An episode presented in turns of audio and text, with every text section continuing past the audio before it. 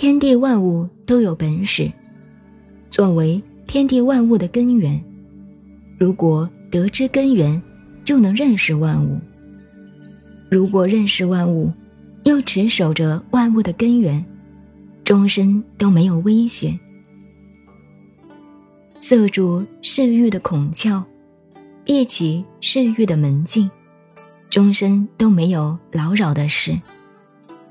打开嗜欲的孔窍，增添繁杂的事件，终身都不可救治。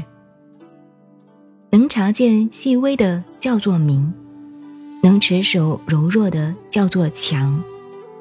运用智慧的光，反照内在的明，不给自己带来灾殃，这叫做永续不绝的常道。